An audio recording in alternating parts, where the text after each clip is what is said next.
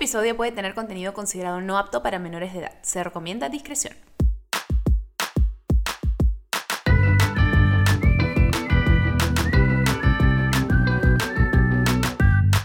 Buenas, buenas, ¿qué tal? Saludos a todos, bienvenidos ¿ves? a un nuevo episodio de Bebé, escúchame conmigo, Didi.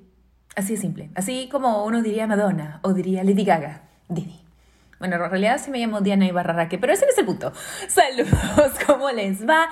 Eh, estamos en, ya perdí la cuenta de qué número de día de cuarentena, pero estamos aquí nuevamente para entretenerlos, divertirlos, informarlos y continuar conversando de cosas sin filtros, sin censura, porque para eso estamos aquí. Quiero decir que extraño mucho a Santi y Andrea. Me imagino que ustedes también nos extrañan participando de estos episodios. Este va a ser el segundo episodio que vamos a grabar a distancia. Eh, estamos tratando de que la situación y la coyuntura no nos detenga de seguir armando este contenido para ustedes. Y eh, bueno, nada, decirles que los he extrañado. ¿Cómo ha ido mi semana? Bueno, para esto que estoy grabando un día lunes esto, así que acaba de comenzar. Pero hoy día no saben cómo me costó levantarme en la mañana. Estuve, me levanté como a las seis y media, porque no sé si me siguen por redes, pero si me siguen por redes sabrán que acabamos de adaptar una... Bla, bla, bla, que acabamos... Bla, bla, bla, acabamos, ya está, acabamos de adoptar una cachorrita que se llama Fiona y es demasiado, demasiado adorable. Se van a morir de amor cuando la vean. Bueno, si es que ya la han visto. A veces me olvido que esto es grabado solo audio, porque estoy tan acostumbrada como que a hablar frente a una cámara para que me vean. Pero en fin, ya, me fui en floro. Lo que les está diciendo es que eh, la cachorrita es bebé, tiene dos meses, entonces todavía se despierta en las noches, no estamos viviendo mucho, tenemos que acá rato sacarla para que entienda que no se hace la pila en la cama, en el piso, bla, bla. Es una jarana. Me imagino que los que tengan un cachorrito ahorita, o bueno, hasta más tengan un bebé, saben de lo que estoy hablando. Pero en fin, me está costando levantarme estos días porque no estaba acostumbrada. Hace tiempo que el mister era cachorrito. Ahí sí me levantaba. Pero bueno, Así que adaptándome a esto, pero súper contenta, súper feliz. Si quieren más información de cómo adoptar ustedes cachorritos o apoyar al refugio y al albergue de perros Voz Animal, que es por medio de quien adopté esta cachorrita, les voy a dejar también información de eso en la cajita de descripción en caso estén interesados o pueden seguirme por mis redes como el para mucha más información.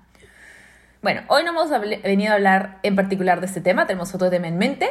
Hoy vamos a hablar de un tema que personalmente yo no conozco mucho, no estoy muy enterada, eh, nunca he investigado mucho al respecto y la verdad no conozco personas con esta condición. Vamos a hablar del autismo, bueno, en realidad del TEA, que es el trastorno del espectro autista. Ahí está, muy bien, estrellita para mí. Y para darnos cuenta que es algo un poco más amplio en realidad, no solamente, por ejemplo, los casos que quizás uno conoce, que es como Sheldon Cooper, el Asperger, o quizás el, bueno, lo único que yo veía de niña en películas o en algunos sitios que era más que nada, pues, un niño, usualmente hombre, que digamos se mece de adelante para atrás y básicamente esa era la única imagen que tenía, no tenía información, eh, no sabía nada de cómo se manifiestan mujeres, que también es bastante común. O sea, así como es sucede en hombres, no tiene por qué dejar de suceder en mujeres, por ejemplo. Y sucede de maneras diferentes. En fin, he estado aprendiendo mucho respecto con la invitada de hoy que me he estado instruyendo. Es una invitada súper especial porque aparte es mi cancuñada. Sí, es la esposa del hermano de mi marido. Es la esposa de mi, de mi cuñado. Eh, le tengo muchísimo cariño, muchísimo aprecio. Es una persona muy apasionada por lo que hace. Es una psicóloga clínica licenciada por la Universidad de Lima y psicoterapeuta de niños, adolescentes y adultos por el Instituto de Terapia Racional Emotiva, Experiencia en Autismo y Trastornos de Neurodesarrollo. Con ustedes, con mucho cariño, estoy lista para presentarle a... Lía Crobeto.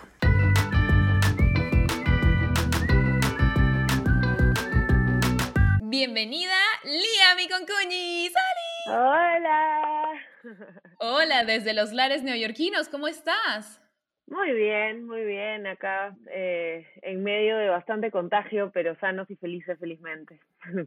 Por lo menos, por lo menos. Bueno, como ya mencioné, Lía es mi concuñada querida, es una psicóloga capísima, una persona muy inteligente, muy sensible, con que me encanta siempre conversar porque tienes eh, conversaciones y temas muy llenos de insights. La verdad que me encanta siempre conversar contigo y yo sé que en lo que haces realmente te apasiona. Yo veo cómo amas a los niños con los que has trabajado, cómo siempre estás preocupándote de contactarte con sus papás, todo. Cuéntale un poquito más a los oyentes eh, de tus palabras, ¿qué es lo que haces?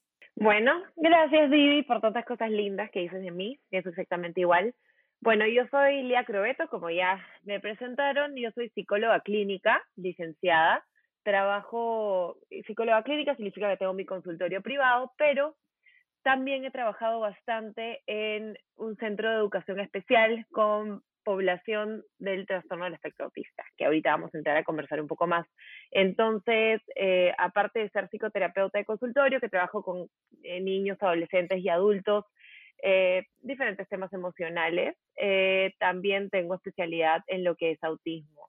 Y como dices tú, es lo que me apasiona, me encanta y me da vida. Así que feliz de poder estar aquí compartiendo un poco más del tema y generando más conocimiento, que siempre es necesario. Últimamente he estado viendo eh, bastante contenido en redes sobre justamente el tema de la cuarentena y las personas autistas porque los afecta de diferentes maneras.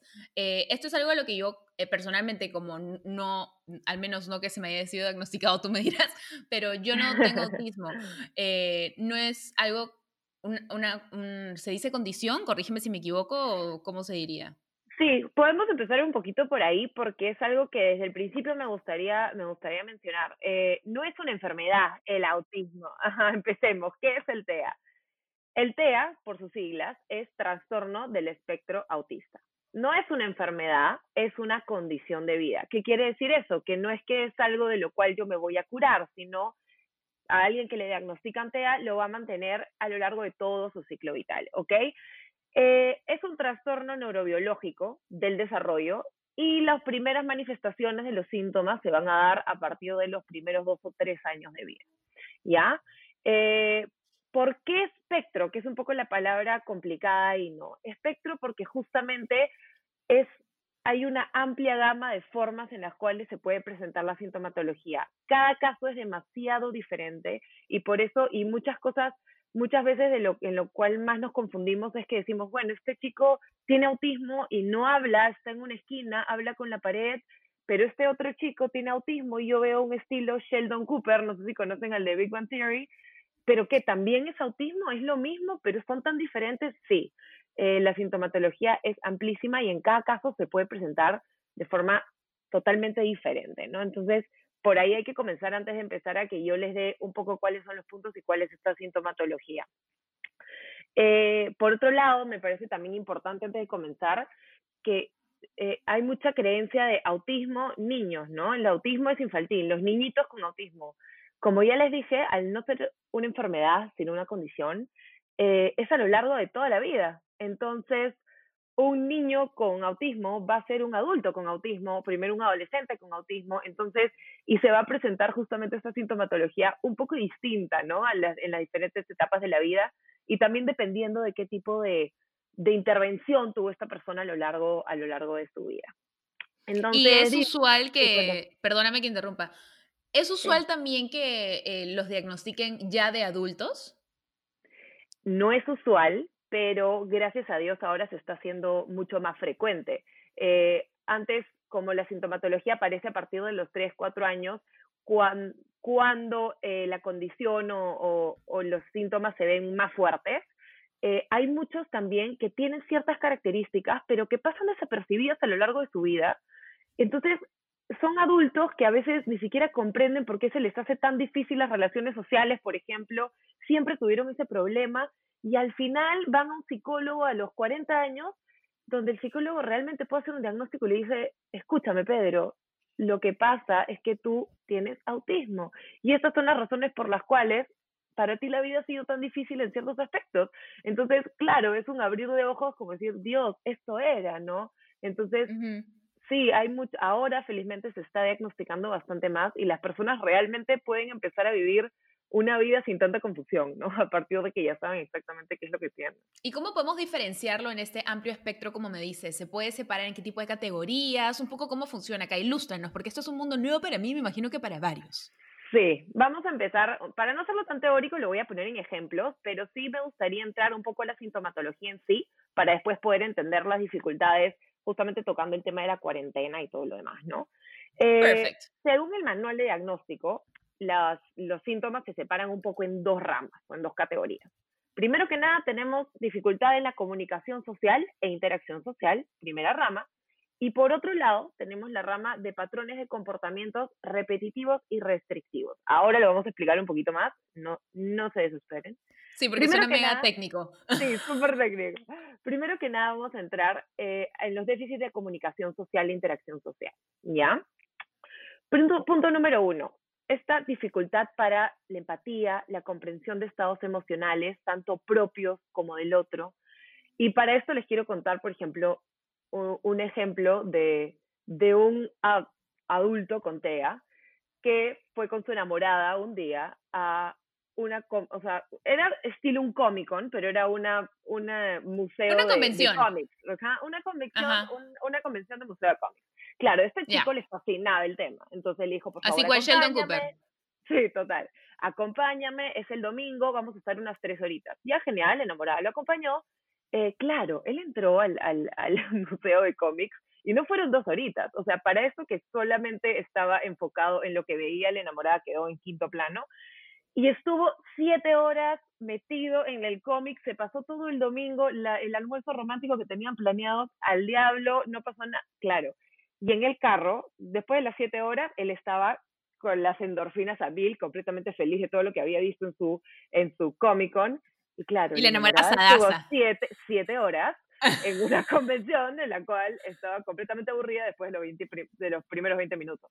Entonces se sentó en el carro y durante los 45 minutos del camino de Javier Prado, la enamorada tenía una cara de O y con, claro, cara de poto. De mierda, digamos la verdad, de mierda. Sí, cara de orto, cara de poto, eh, con eso que tenemos las mujeres que decimos, estoy, me siento mal, pero no lo decimos. Entonces, ella estaba con cara de M, el enamorado estaba completamente feliz porque había vivido la mejor experiencia de su vida.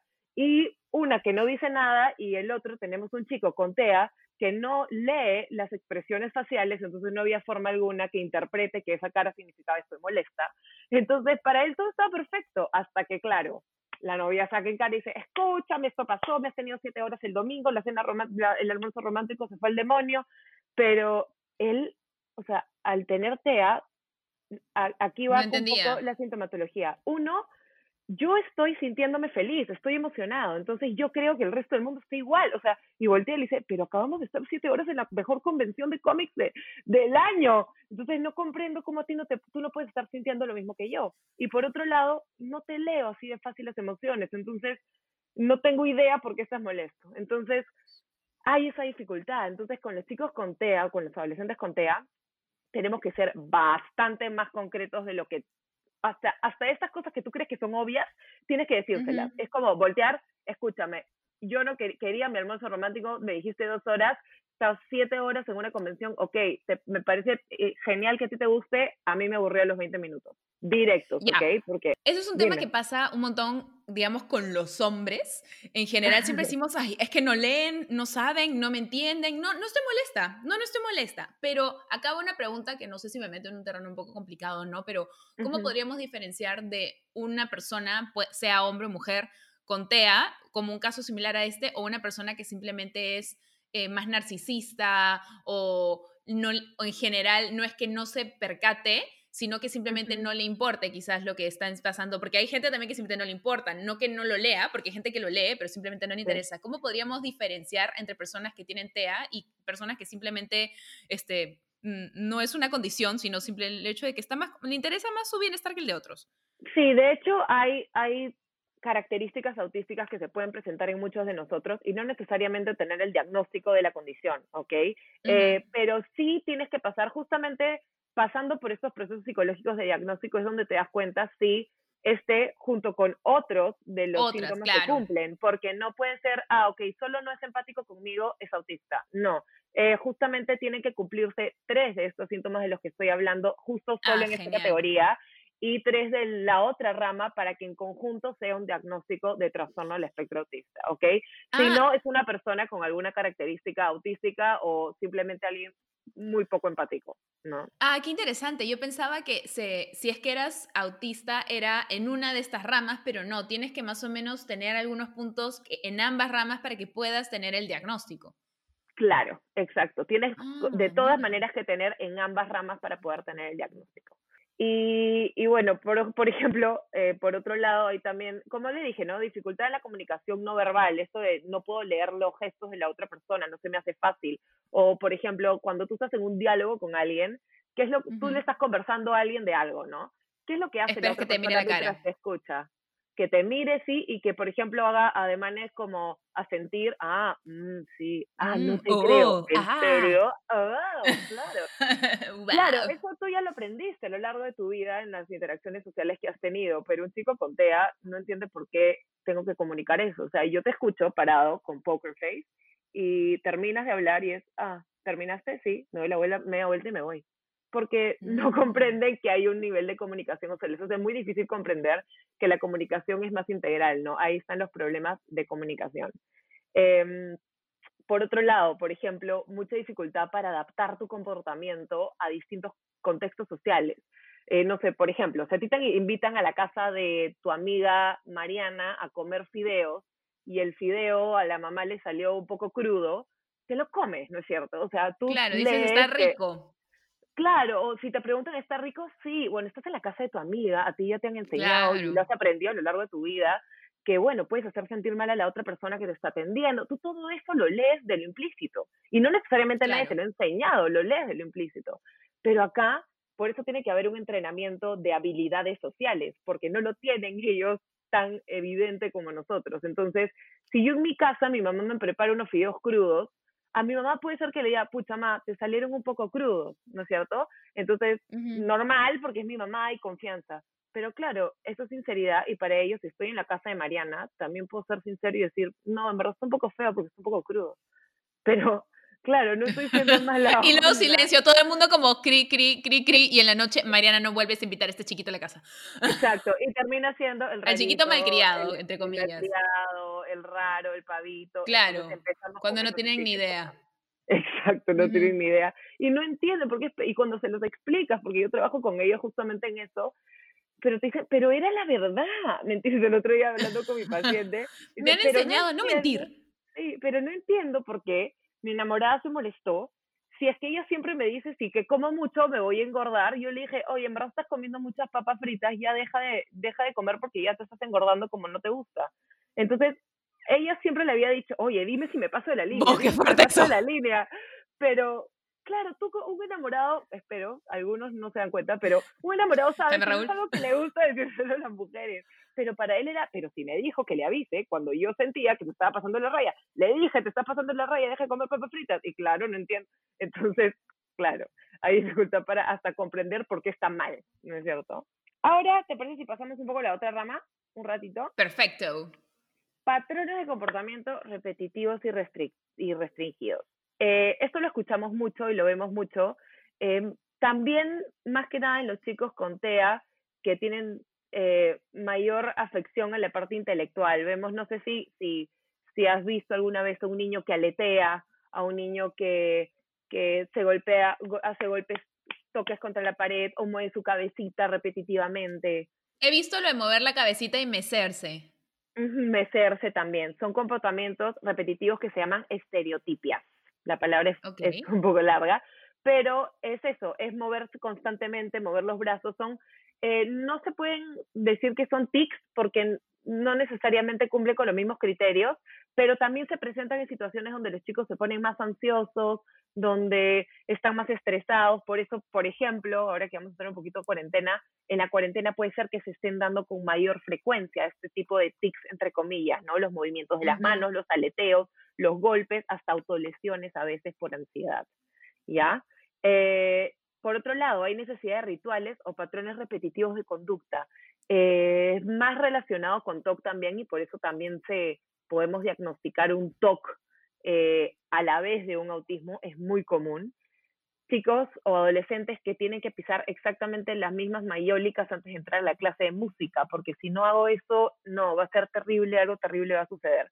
O Así como cuando jugábamos nosotros de chiquitos, no pisar la línea porque si no explota el volcán o algo por el estilo. Claro, pero para ti es un juego y es totalmente chistoso y si la para ellos es de verdad. el volcán, pero para ellos es una angustia terrible si es que realmente no cumplieron con esa rutina que los calma, ¿ok? Y, por ejemplo, o ir a un lugar siempre tiene que ser por el mismo camino y tiene que durar exactamente los mismos 25 minutos. Eh, porque si yo caminé y me demoré un poco menos, en verdad mejor me, me, pongo más lento para poder llegar a los 25 minutos, porque así siempre mi día es tranquilo, entonces así prefiero, ¿no? Entonces no hay necesariamente una explicación lógica, pero les acomoda mantenerse bajo rutinas, bajo patrones que ellos conocen. Otro punto por el cual la cuarentena puede estar siendo muy complicada, porque la rutina cambió por completo, ¿no es cierto? Drásticamente. Drásticamente. Por otro lado, fijaciones, objetos, temas o tópicos en específico. No sé si has escuchado justamente Sheldon Cooper, por ejemplo, con, con la parte más de ciencias, o chicos que solamente te hablan de pingüinos 25 minutos seguidos, chicos que solamente o por te ejemplo, hablan el chico de que o el chico que ganó el año pasado este, America's Got Talent, que me parece que también era un niño autista y tocaba el piano y solo tocaba el piano todo el día y era un genio del piano. Exacto, pero ese chico, por ejemplo, era no verbal. Entonces ahí vemos las, las diferencias en la inteligencia. Por eso la inteligencia no se puede medir a nivel lineal, porque tú tienes, por ejemplo, tienes un chico con autismo que no habla, es un no verbal, pero te hace rompecabezas de 1700 piezas teniendo tres años. Entonces tú dices, ¿qué es esto? Pero no puede comunicarse. Entonces hay, hay niveles de inteligencia que por un lado está altísimo y por otro lado está muy deficiente. Y eso es lo más complicado, ¿no? Vamos a tomar una pequeña pausa y vamos a regresar para hablar un poquito entonces lo que mencionaste, de cómo la cuarentena está afectando estas rutinas que son súper importantes para los chicos y chicas con TEA. Eh, tomamos la pausa y volvemos con Lía.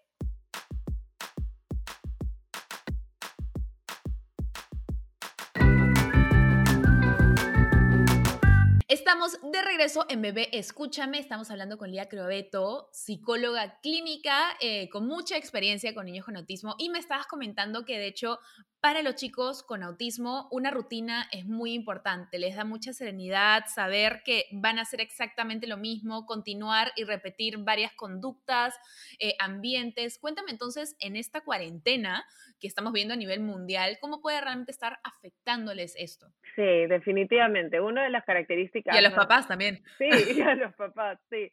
Una de las características más importantes aquí es esa adhesión a rutinas específicas, ¿no? Entonces, a ver, ¿qué es lo que nos ha generado esta cuarentena a todos? Un cambio radical en la rutina. Entonces, evidentemente, esto para los chicos sea, va a ser un, una situación de estrés altísima. Entonces, y, los chicos, por ejemplo, que tienen TEA y también discapacidad intelectual, ni siquiera entienden bien por qué estamos en esta situación, por qué no me permiten salir, no hay comprensión y hay el doble de ansiedad. Entonces, sí se puede generar, sobre todo en niños, porque el niño ante el malestar y ante las emociones negativas no lo comunican como un adulto, sino que lo generan en conductas. Entonces se dan conductas negativas, eh, se empiezan a morder, se empiezan a golpear, morder al hermanito, tirar el juguete por la ventana, conductas, claro, negativas en respuesta a esa frustración, ¿no? Eh, claro. Pero algo bien importante para manejar las rutinas, y los papás que trabajan, que tienen chicos con TEA lo deben saber, lo más importante es mantener un horario. Y por lo menos, a pesar de que nuestra rutina cambió de lo que era antes, adecuar una nueva rutina cuarentena, ¿ok? Pongámoslo si quieres entre comillas. Entonces, usar un horario, y si es visual, por favor, es mil veces mejor, porque ellos lo comprenden mediante lo visual, que se llaman pictogramas, este recurso de, de imágenes, donde tú le vas a armar el horario visual al niño de me levanto, después me cambio, después desayuno. Desayuno. ajá, entonces tú lo anticipas y ya le pones desde las 8 de la mañana todo lo que tiene que hacer el resto del día. Entonces ya lo anticipas. Y así no tiene tanta ansiedad. Exacto, porque no es, ah, ahora qué va a hacer, qué tengo que hacer, voy a salir, no voy a salir, voy a jugar, no voy a jugar, voy a tener iPad, no voy a tener iPad. Ya lo sabes, está en tu horario, míralo. Y lo ve, entonces ya no hay esa ansiedad anticipatoria de qué me va a venir, qué no me va a venir hoy día. Lo sabe, los calma mucho, ¿ok? Entonces sí, recomiendo utilizar horarios visuales y hay muchos recursos online de las imágenes que se pueden descargar. Eh, por otro lado, otra característica que puede afectar es que muchos de ellos tienen mucha necesidad de movimiento. De, y claro, estamos ahorita encerrados en cuatro paredes. ¿no? todos tenemos la posibilidad de ni siquiera tener un jardín. Hay chicos que están en un cuarto. Entonces, no poder moverte si a nosotros eh, neurotípicos nos afecta, imagínate a los chicos con TEA, ¿no? Ni siquiera están pero golpeándose contra las paredes. Entonces... Sí, literal he visto personas que están como asoleándose, sacando la mitad del cuerpo por la ventana para poder tener un poco de aire libre. No puedo, imaginar este, los chicos con autismo cómo deben estar. Se tirarán completos, me imagino, no sé. Literal, hay veces que papás me mandan fotos de, del chiquito en una esquina tirado con la cabeza en el piso y ya como, ya no sé qué hacer con mi vida. O sea, ni siquiera, ya perdieron hasta las ¡Ay, bebés! Entonces, este, pruebe también que se intensifiquen. ¿Te acuerdas de las estereotipias de las que hablábamos? Los movimientos. Claro, los repetitivos. Los movimientos repetitivos, porque eso les da Como calma. penny, penny, penny. Exacto, pedir esas cosas. Aumentan las rutinas, como cualquier, por ejemplo, el TOC, que también es un trastorno de ansiedad, del obsesivo compulsivo, puede ser que también aumente, porque esas rutinas lo mantienen tranquilizado. Con los chicos sea también puede ser que pase. Entonces puede ser que se aumenten estas cosas restrictivas, estos patrones repetitivos también. Eh, pero hay varias técnicas que podemos hacer. Yo sé que ahorita a los papás los estamos convirtiendo en profesores, dalinas, este, actores, de todo. Pero. Ahí, Nubeluz Reloaded. Te juro, pobres. Pero podemos armar. Por ejemplo, tenemos sillones, hagamos un circuito de psicomotricidad con colchones, saltar, bajar, pasar por debajo y les damos un poco ese movimiento dentro del espacio que tenemos. Eh, con sábanas, tiramos una sábana al piso y lo arrastramos cual trencito por toda la casa, de paso que te limpie un poco la, la mayólica. Pero lo arrastras. Aprovechemos, pues, ¿no? Lo arrastras, le das vueltas, te le tiras encima, es movimiento, es contacto, lo necesitan, lo requieren. Eh, Aparte suena muy divertido, fuera de bromas. Sí, fuera de bromas. Le voy a decir a Jaime que hoy día hagamos eso con los perros, a ver si nos divertimos un rato también. ¿Sabes qué les encanta? Para que lo hagas también con los perros. En una hamaca, en una sábana, amacarlos, hacerlos cual hamaca. De paso, haces tu buen workout de brazos y los paseas, los, los este, balanceas y el balanceo, que es, que es un estímulo vestibular, así se llama, calma, regula. Entonces va a bajar esos niveles de ansiedad poquito a poco también. Por otro lado, ellos en general tienen menor tolerancia para mantenerse en una misma actividad. Entonces, se sientan con rompecabezas, en los tres minutos se aburrieron, lo tiran al piso, agarran el cuento, se aburrieron, lo tiran, agarran y estar en un espacio reducido también genera que esto aumente. Entonces... Ah, yo tenía la impresión de que era todo lo contrario. Yo, según yo, se concentraban mucho en algo y podían perderse en eso durante horas. Es al revés. Eh, pero a ver, si estamos hablando de su interés estereotipado, por ejemplo, si a este niño solo le interesan los pingüinos, claro, puede sentarse a hablarte de pingüinos hora y media, pero de qué no sirve y de qué es funcional que te hable de pingüinos una hora y media. O sea, eso es porque es justamente el interés restringido. Pero si, por ejemplo, ahora que están mandando tareas virtuales, claro, no toleran estar en la misma actividad, después la votan, no quieren, porque no son cosas que necesariamente les interesen. Entonces la actividad, la, la, la, atención se les va y pueden regresar a querer hablarte de pingüinos, ¿me entiendes? Entonces, la idea es sí, también cambiarles un poco de actividad, pero que que ahora en la cuarentena no nos pongamos la exigencia de ya, entonces se va a aprender todas las tablas de multiplicar, como dice su profesora. No hay que ser tan exigentes, sino poner, por ejemplo, tareas de la vida diaria. Que en esta cuarentena aprenda a ponerse y a quitarse los zapatos amarrándoselos perfecto. Entonces, que, que sea una tarea de la vida diaria que pueda aprender de a poquito. Que ayude en la cocina, que separe las frutas de las verduras, que lleguen los alimentos y los desinfecten con él. Entonces, aprovechemos esta etapa para que desarrollen más la independencia y no nos pongamos tan estrictos y tan eh, machacadores con el tema de qué tanto vas a aprender en esta cuarentena, porque por sí hay que entender que para ellos hay mucha ansiedad generada de todo esto. Entonces, démosle un poquito un respiro por ese lado. Y así como dices que aprendan más independencia, eh, me imagino que esto fácil lo tocaremos más adelante, pero te lo quiero aprovechar de preguntar. Los niños y personas adultas, autistas, me imagino que debe depender también del espectro, ¿no? Pero sí pueden ser adultos totalmente independientes y funcionales. Claro, justamente. Y a ver, justamente eso es lo que se busca. Entonces, si tú buscas que un niño sea independiente, que se valga por sí solo, eh, a ver, muchos de ellos tienen la memoria sumamente desarrollada, ¿ok? Entonces están en el nido y, la mamá, no digo que no te emociones por eso, pero nos emocionamos porque se sabe todos los colores en inglés y en español, eh, con todas las gamas de memoria, ¿ok? A los dos años.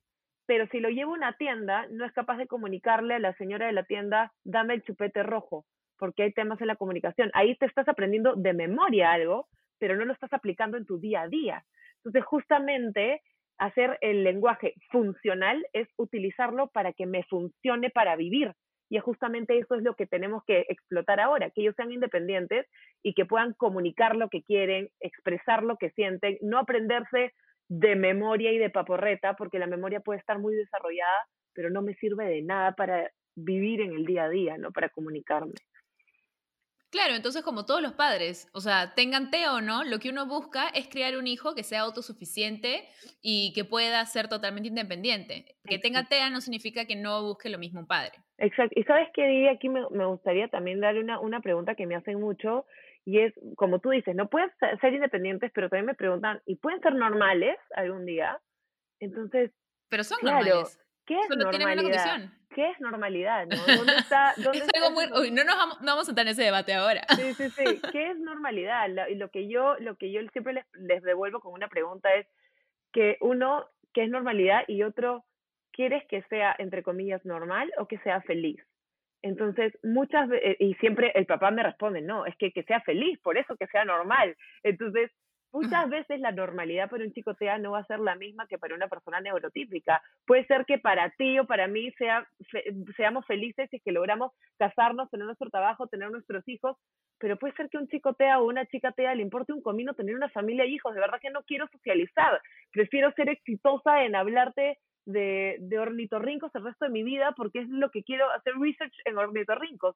Y esa es mi felicidad. Y si soy independiente y si puedo vivir dedicada a eso, por qué tengo que tener una familia y unos hijos y por qué eso es lo que se tiene que considerar normal, ¿me entiendes?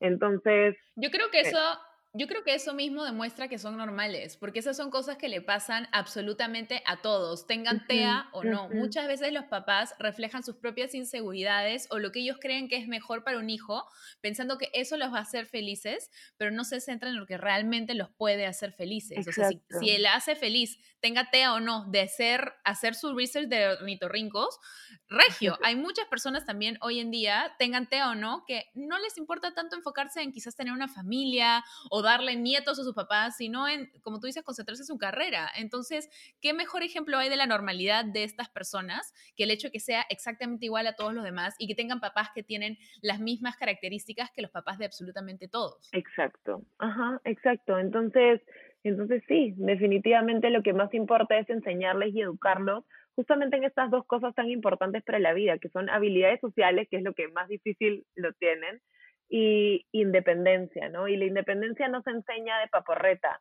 se enseña poniéndolos a prueba en el día a día. ¿Qué mejor espacio ahora que estamos haciendo tareas de la casa para que ellos puedan aprender a que en un futuro hacer sus tareas de la casa solos? Hablo sobre todo chicos que tienen eh, déficit intelectual o retardo mental dentro del TEA, ¿no? Que es bastante más complicado.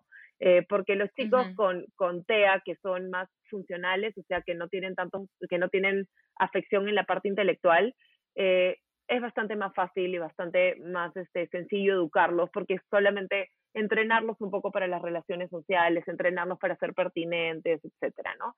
Pero justamente para los chicos con déficit intelectual, que es donde los papás más se preocupan porque dicen, ¿qué van a hacer cuando yo no esté?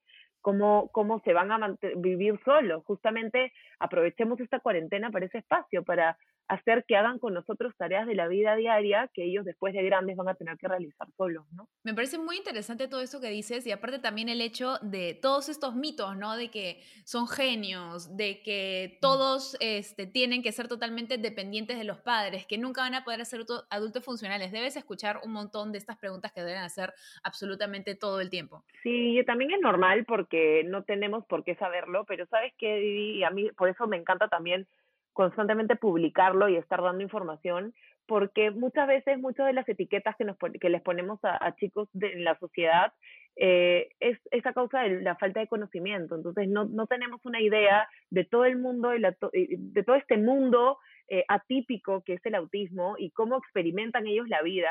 Entonces probablemente con podcast así, con comunicarlo, podemos generar esa empatía que necesita nuestra sociedad para aceptar y tolerar no solo a ellos que son distintos, sino al resto de personas que también son distintas y un poco aprender, ¿no? Aprender a, a valorar eso también. Pero sí, hay muchas... Claro, y educarnos un poco todos, porque como tú misma dices, muchas personas no es que se cierren o tengan estigma contra esa persona, solamente que no lo conocen, porque no es algo de lo que se converse mucho en la sociedad, porque a veces puede ser, especialmente en la sociedad en la que vivimos, ay, no, es que ella pobrecita, pues porque ella tuvo un hijo de autismo, su hijito no es normal, así que tiene que vivir de esa manera, etcétera, etcétera, etcétera, cuando no tiene por qué ser así, o sea, es un punto de vista retrógrado y no informado, o sea, por decirlo de una manera corta, es un punto de vista ignorante, ciertamente. Entonces, ¿qué te parece, baby? Si vamos a una mini pausa y regresamos justamente para contestar un montón y desmitificar un montón de estas cosas que la gente asume sobre eh, las personas que tienen autismo. Me encanta, es hora de hacer el debunk. Hagámoslo ya mismo. Vamos a una pausa.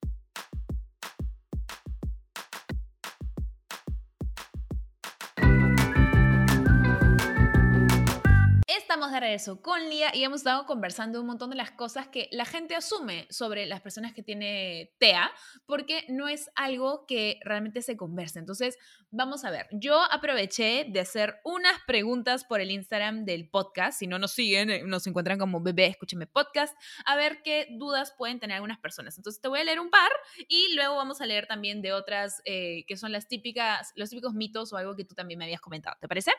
Dale. Muy bien. La primera pregunta es, ¿ellos pueden presentar disforia de género? Primero, por favor, explícale a todo el mundo, incluyéndome a mí, ¿qué es disforia de género? disforia de género es eh, un tipo de eh, confusión en cuanto a la orientación y a la identidad sexual. ¿Ya? Eh, es cuando un niño o un adulto o un adolescente también no se siente em, parte de su propio género. Por ejemplo, nací físicamente mujer, pero nunca me he sentido mujer. Entonces yo creo que soy eh, hombre, siempre me he sentido hombre y quiero que me empiecen a llamar por mi nombre de hombre, ¿ok? Y hay un trastorno de disforia de género, hay bastantes casos presentados en niños.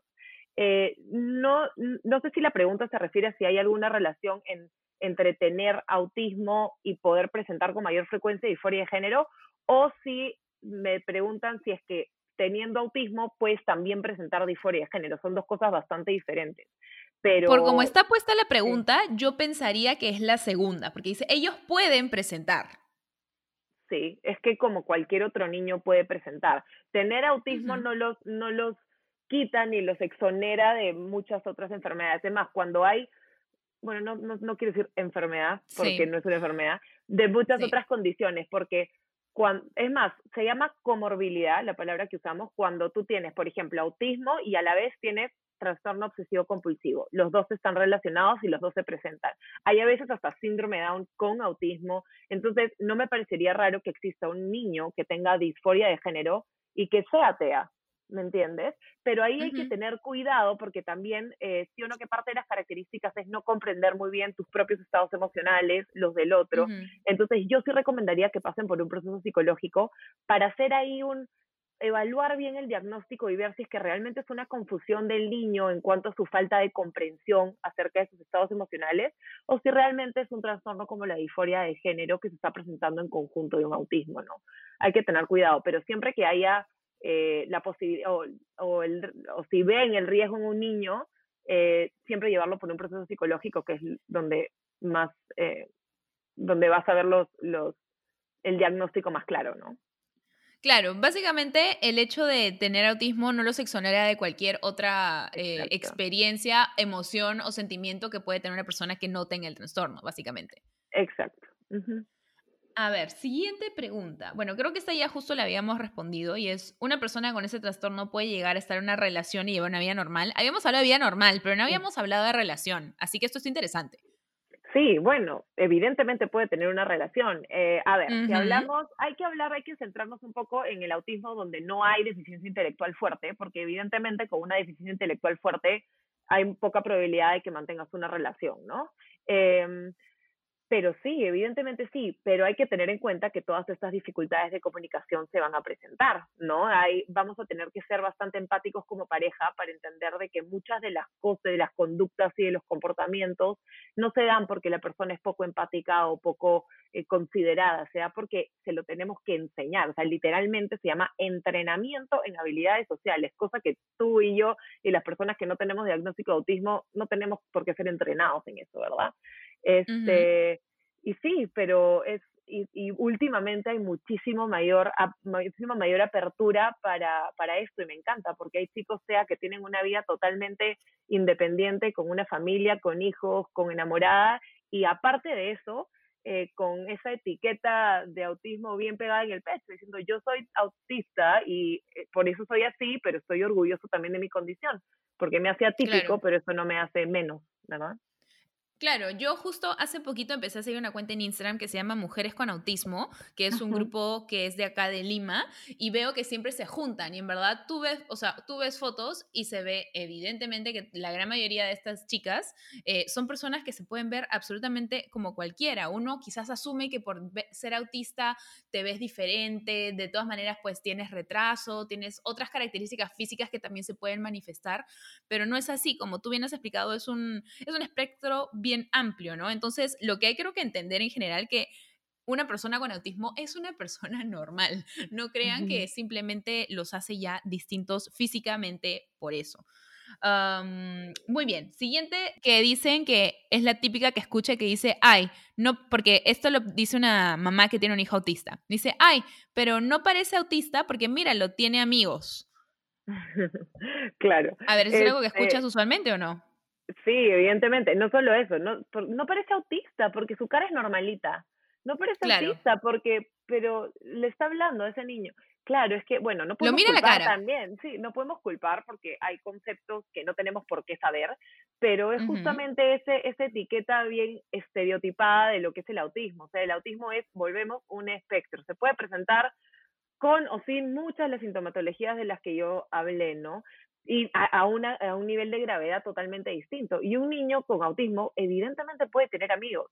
Puede que no, que sus relaciones em, tenemos que enseñarle ponte a ser pertinente con el amigo, a que no tienes que hablarle a medio centímetro de la cara para que te escuche, a que, pero tienen total intención de tener, en muchos de ellos, porque tampoco puedo generalizar, tienen toda la intención de hacer amistades y muchas veces me da pena porque mis más chiquititos eh, claro, tienen toda la intención de ser amigos de este nuevo niño, pero terminan en obsesión porque, porque se afanan, les gustó, por ejemplo, jugar un día con este niño y ahora no lo dejan en paz, se le pegan, se hacen físico, porque claro, es esa emoción, pero hay que enseñarles que, que dónde está el límite, dónde está lo, lamentablemente lo socialmente aceptado para que tampoco tengas problemas mayores a lo largo de tu vida.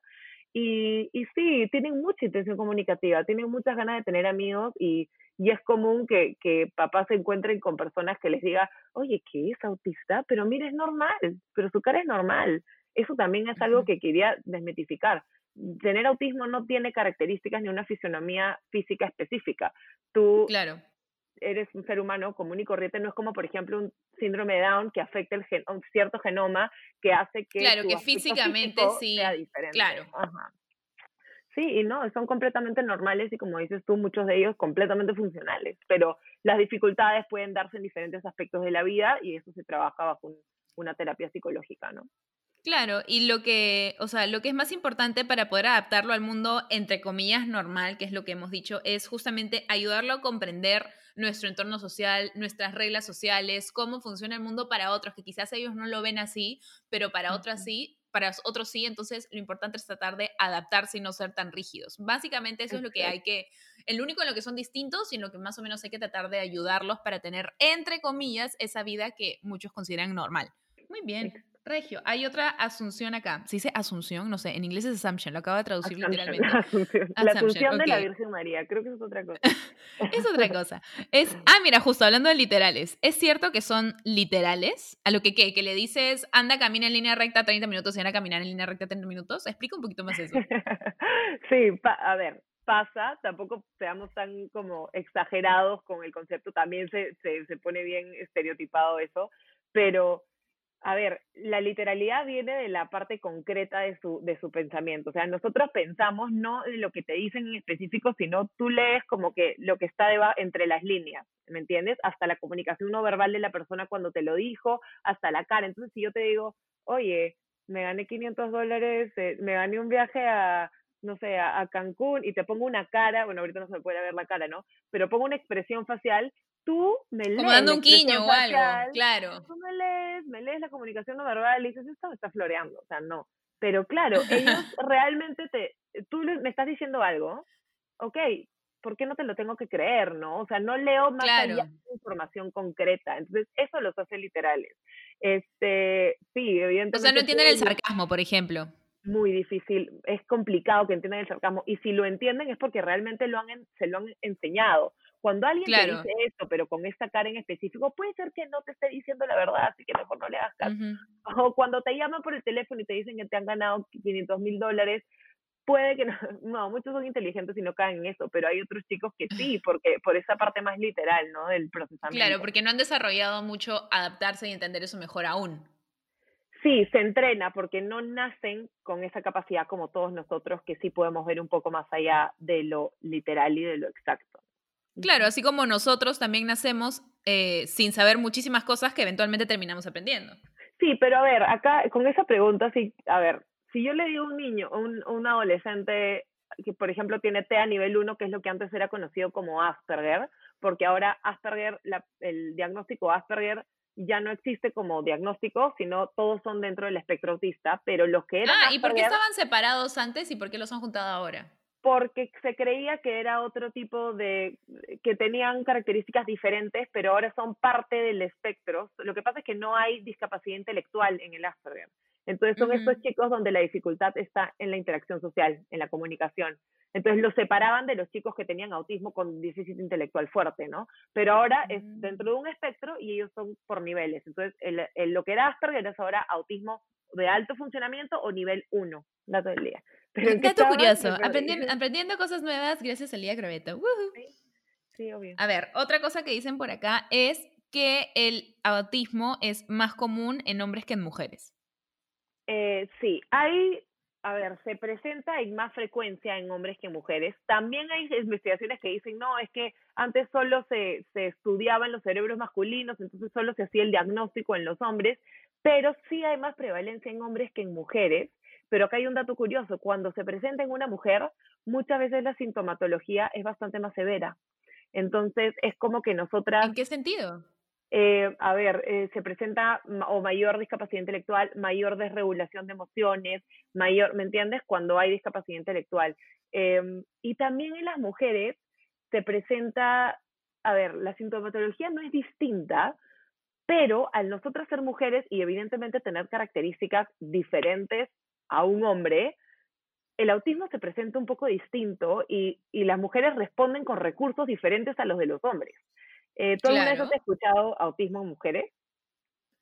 No muy común, como te digo, recién desde hace poco sigo esta cuenta y sé que evidentemente de una manera consciente yo pienso no, es no hay manera que solamente exista en hombres, o sea, sé que existe en mujeres, pero no conozco ninguna mujer autista, no. Al menos que haya sido diagnosticada y que me diga yo soy autista. Ajá, y menos me imagino que una adolescente o una adulta, porque se escucha menos. Yo personalmente no. Pero mira, es curioso, y sí quisiera entrar un poquito al tema de autismo en mujeres, también como para quitarlo del mito, porque no es que las características del autismo se presenten distinto, sino que la sintomatología siendo la misma, hay que tomar en cuenta que nosotras, por un lado, por ejemplo, las mujeres en son comportamientos diferentes. Las mujeres en sí, por ejemplo, somos más emocionales, ¿verdad? Más sensibles en términos generales, o sea, tenemos más esa capacidad de, de, empatía, ir más allá que los hombres, como me lo comentabas al inicio. Entonces, ¿cuál es, una de las, ¿cuál es una de las dificultades en el autismo? Hay dificultad en la regulación de emociones. Eh, entonces, cuando una chica tiene TEA y a la vez es más emocional, las explosiones emocionales pueden ser el doble de graves y controlarlos puede ser el doble de difícil, ¿me entiendes? Por ejemplo, mm. justo este, me acordaba de un caso de una chica que tenía como 18 años, 19 años, que es totalmente funcional. Tiene un autismo, pero de alto funcionamiento. Y estaba en un restaurante, se moría de hambre, era tardísimo. Y a ver, cuando estamos muertos de hambre, estamos hungry, en un restaurante, es tardísimo y aparte tenías un antojo específico y no había el plato que ella quería, ¿ok? Y no hay, a ver, Didi, ¿cómo responderías tú? Después tardísimo, 5 de la tarde, no hay el plato que tú quieres y en verdad te quieres comer hasta el mesero. Bueno, bebé, le preguntas a la persona equivocada, porque yo cuando tengo hambre me pongo de mal humor y yo llego a un restaurante ya mentalizada de qué plato me voy a pedir y si no hay, es como si se me cayera un montón de piedras encima, no sé qué voy a hacer, pero obviamente lo que lo sufro unos cuantos segundos, como, oh, no puede ser, pero viene por eso, no sé qué, y de ahí es como, bueno, chequear el menú a ver qué me pido, pues, ¿no? Sí, pero te da mal humor, te da ganas de explotar, ya. Pero tú misma medio que controlaste, regulaste y sabes que no te vas a poner a llorar como una bebé de dos años en medio de la mesa porque no había la hamburguesa que querías y por la frustración que tenías. Bueno, es muy difícil Aunque me hubiera gustado, sí. Aunque te hubiera, ahí está, ahí está la diferencia. Que esa capacidad de control te permite a ti regularte en una situación social y no llorar como bebé de tres años a pesar de que tengas todas las ganas de hacerlo. En cambio, les cuesta mucho trabajo. Entonces puede ser que sean situaciones así, que tú veas una, una chica de 18 años llorando a mares en una mesa común y cuando le preguntas qué pasó es que no había la hamburguesa que yo quería. ¿Me entiendes? Entonces, la capacidad de regulación emocional es bastante más difícil y en mujeres que somos el cuádruple emocionales es más complicado. Claro. O sea, yo imagino yo con la personalidad que tengo, yo soy alguien que vive mis, mis emociones a flor de piel. O sea, me estás diciendo que si yo tuviera también TEA, probablemente teniendo incluso esas emociones estarían, no sé, pues duplicados a una X potencia y sería muy difícil de poder controlarme yo con esos comportamientos porque me faltaría como ese filtro que me impida esto, entre comillas, según en la sociedad, no debería hacerlo por más que yo quiera.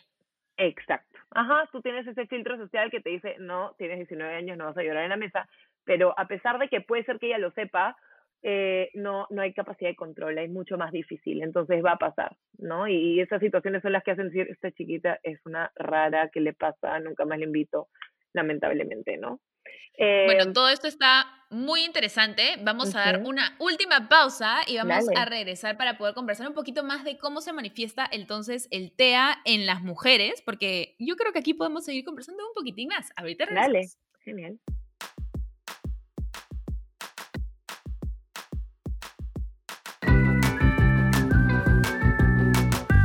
Estamos de regreso. Usualmente en este momento ya estoy empezando yo mi despedida sola, pero es que esto es todo tan interesante, bebé, que no hemos podido dejar de hablar. A ver, continuando ya para cerrar un poquito más de este tema eh, de lo de los hombres y las mujeres con TEA, particularmente las mujeres, me dijiste que hay características distintas. ¿De qué otra manera el comportamiento de las mujeres que tienen TEA es distinto?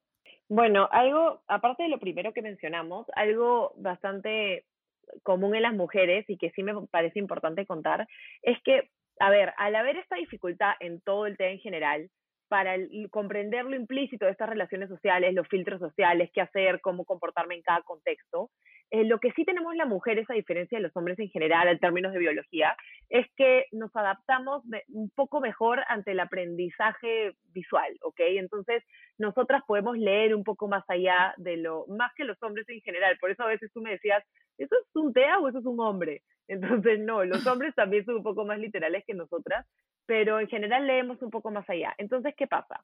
Estas chicas que tienen autismo, muchas veces les pasa que ellas pueden ser, por ejemplo, chicas que este, les encanta un tema en específico. Entonces, pero aprenden mediante el aprendizaje de otras personas, por ejemplo, cuando gilea su amiga fulanita con un hombre, yo veo que le habla de estos temas en específico. Ah, ya, entonces para yo poder pertenecer tengo que actuar como los demás.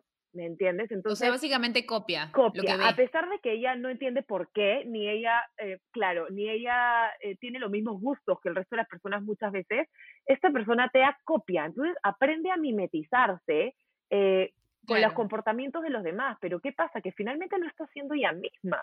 Entonces ella aprende que obviamente, este, a ver, por, por el aprendizaje. Eso funciona, digamos. si es que yo hablo de esta manera. exacto, funciona hablarle al chico de este, no sé, de las nuevas series en, Netflix, del no sé qué, de la fiesta, de la juerga, pero sabe que si me voy a poner a hablar de lo que a mí me gusta, que es hablarte de caballos por 45 minutos seguidos, porque me apasionan los caballos, probablemente yo no obtenga lo que quiero, que es tu atención. ¿Ok? Entonces, lamentablemente tienes una chica que cree que sus gustos están mal y que tiene que ocultarlos. Que, y que tiene que ser diferente para agradarle a otras personas. exacto, que su diferencia no es valorada y no es aceptada por la sociedad. Y yo creo que ahí podemos todos hacer un gran cambio y empezar a abrir los brazos a personas que tienen gustos y métodos y, y formas diferentes de expresar eh, su, interacción social, porque no es que no tengan ganas de interactuar, sino que se les hace difícil y terminan mimetizándose como otros y, no necesariamente son ellas, no son auténticas, ¿no? Mira qué interesante, las mujeres somos mega camaleónicas. Y otra cosa que también escucho un montón es eh, este mito de que los chicos con autismo son hipersexuales. ¿Tiene algo de veracidad este, este statement? Eh, muchos dicen que, claro, dice, es que sí, tienen la sexualidad a flor de piel, los chicos con discapacidad también, te, te dicen todo lo que piensan, te, te, te sueltan. A ver, no es que tengan la mayor hipersexualidad, no es una característica que se relacione directamente con el TEA, sino que, a ver, si tú, tienes, si tú eres un chico ah, eh, típico, neurotípico de 15 años y ves una chica en la calle que está buenaza y toda curvilínea, sabes que no vas a ir y vas a decirle, oye, están buenazas tus curvas, me encanta, me gustan tus tetas, ¿me entiendes? Porque aunque muchos, muchos igual lo hacen, pero no porque tengan tetas, no porque son sí, ajá. Pero digo, si, si tú quieres agradarle a esa persona, si que quieres, no sé, si que realmente te gustó y quieres agradarle, no es la forma. Y un niño de 15 años sabe que no lo va a hacer, aparte que roche. Pero es como hay menos filtro, menos filtro social, es mucho más probable que eso pase. Yo tenía un alumno que literal vino y me dijo, ¿te puedo dar un beso? Y está muy bonita. Y yo, no, en verdad, e-, era más chiquito, ¿no? Tenía nueve años, pero igual los chicos de nueve años piensan en sexo igual, ¿me entiendes? Es, es normal. Claro. Este, ¿puedo darte un beso? ¿Puedo darte un beso? No, ¿puedo darte un beso? No, en este momento no esperarme eso. Bueno, se acercó, me dio un beso en el cachete, se alejó y me dijo, listo, entonces ahora puedo ir al baño a masturbarme. Y yo, mm, ok. Pero es porque, claro, era exactamente lo que él estaba sintiendo en ese momento. Probablemente un niño también siente esa sexualidad por su profesor en ese caso, pero no lo va a transmitir, no lo va a hacer evidente porque tiene ese filtro social. Entonces, no es que sean más sexuales, sino que pueden eh, controlar menos el impulso de transmitirlo, ¿no? Claro, lo que me comentabas, de que simplemente sienten eh, las mismas cosas que absolutamente todos, pero no tienen ese filtro y eso que ocultan, que sabes que no debes decir esto, no debes actuar de tal manera. O sea, probablemente muchos chicos piensen exactamente lo mismo y después vayan a masturbarse pensando en alguien más, pero no te lo van a decir porque nadie tienen te lo va a comunicar. Ajá. Claro. Wow, bebé, hemos aprendido muchísimas cosas. Siento que hay mucho más que, que podríamos seguir conversando, pero se nos ha quedado corto esto. Quería agradecerte por tu tiempo. Eh, si alguien quizás tuviera más dudas o quisiera que entráramos más en temas, sería interesante hacer quizás un segundo episodio. Los invito a que te sigan en tus redes. Cuéntales entonces a los demás dónde pueden encontrarte. Sí, en, en Instagram soy Lía Crobeto B B de Bonilla, porque es mi segundo apellido, y también pueden entrar a la página de Psicología por el Perú, que estamos haciendo atenciones, somos 40 psicólogos que estamos atendiendo una primera sesión totalmente gratuita para todas estas personas que durante esta época estamos pasando por situaciones muy complicadas. Momentos difíciles. Y como ven, hay diferentes tipos de especialidades y yo soy parte de ellas y veo casos también de autismo, entonces si necesitan, pregunten también por mí. Así que... Voy a dejarles toda esa información en la descripción, así que chequenla, cualquier cosita. Nuevamente, bebé, muchas, muchas gracias. ¿Alguna recomendación que puedas darle? Porque yo siempre hago esto, en este momento, un segmento de como recomendación de la semana. Entonces, ya que tú eres la especialista en cuanto a temas de autismo, no sé, quizás alguna película de Netflix o alguna serie o algún libro o algo que los pueda ayudar a comprender un poquito mejor eh, de esta realidad que quizás todavía no muchos entienden, ¿no? Bueno, una serie muy buena que sí se las recomiendo a todos porque te ilustra, que se llama Atypical, no sé si la han visto, está en Netflix. Son, son creo que tres temporadas, tres temporadas ya hay, pero te ilustra de una manera tan bonita cómo se vive el autismo en la adolescencia. Es una linda serie para ver en, en cuarentena y no solo, y te presenta no solo el autismo como diferente, atípico, sino como todos somos atípicos en cierta medida, ¿no? Entonces es un mensaje bien bonito. Ay, me encanta, me la han recomendado full. Ahora que tú me has dicho esto, porque no sabía de qué se trataba, de todas maneras la voy a ver. Ahora sí, me despido, te quiero un montón, muchas gracias, gracias a todos los bebés que nos escuchan, no se olviden de seguir. ¡Ay, te adoro! No se olviden de seguirnos por Instagram como Bebé Escúchame Podcast. Siempre pueden chequear y conversar por ahí. Pueden recomendar algún tema que les gustaría conversar y hasta preguntas, como también lo vimos por este, hoy en el, en el episodio de hoy. Ahora sí, nos despedimos. Adiós. Bye.